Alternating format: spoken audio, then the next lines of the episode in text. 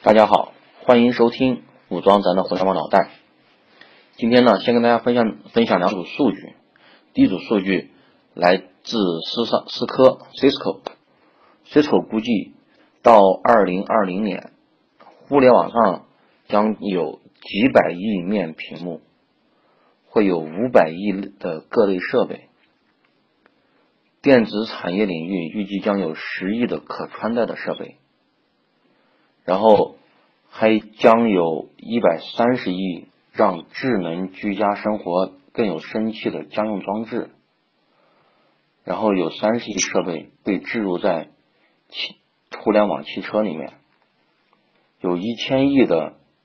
Rift 技术，它内置在像互联沃尔玛这样的那个超市的货架上，所有的这些东西，他们最终都将。接入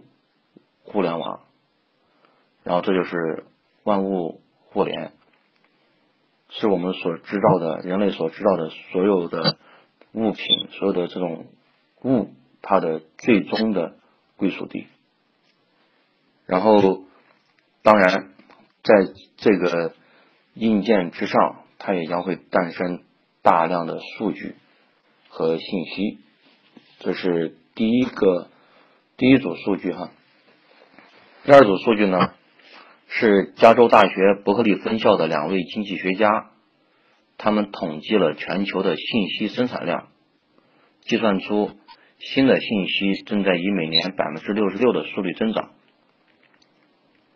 虽然这个百分之六十六的速率看起来好像不算是很了不起，但是呢，这个增长已经持续了至少一个世纪。在互联网在信息技术开始之前，它已经保持这样的一个保持这样的一个增长了，百分之六十六的年增长速度，相当于每十八个月翻一番，正好符合摩尔定律它的一个速率。到五年前为止，人类存储了数百爱字节的信息，这相当于什么呢？相当于地球上的每个人拥有八十座亚历山大图书馆。大家要知道，亚历山大图书馆是当年。亚历山大大帝他创他建的一个想要收纳全世全世界人类所有智慧的一个全球最大的一个图书馆。那现在每个人都可以拥有八十座。那么今天我们每个人的信息量又进一步爆炸，相当于每个人可以拥有三百二十座这样的图书馆。所以说，用信息爆炸来描述这种增长是一个非常形象的一个方式。全世界每秒钟哈产生。六千平方米的信息存储材料，这些材料包括光盘、芯片、纸张等等一系列东西，然后人类将数据填在其中。六千平方米每秒的速率，大致相当于原子弹爆炸时产生的冲击波传输的速度。然后，那么信息呢，以类似这种核爆炸的方式的速度在膨胀，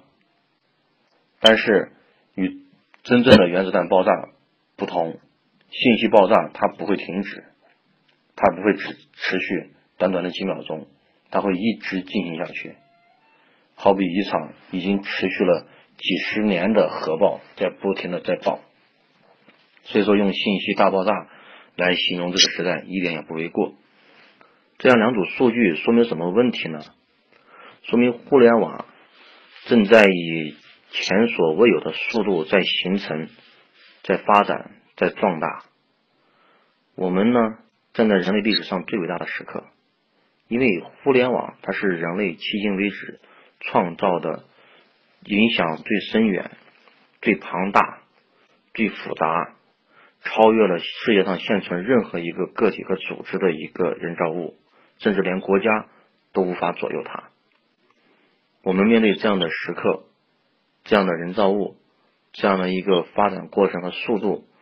那我们应该干什么呢？我们应该积极的去认识它，应该深度的参与其中，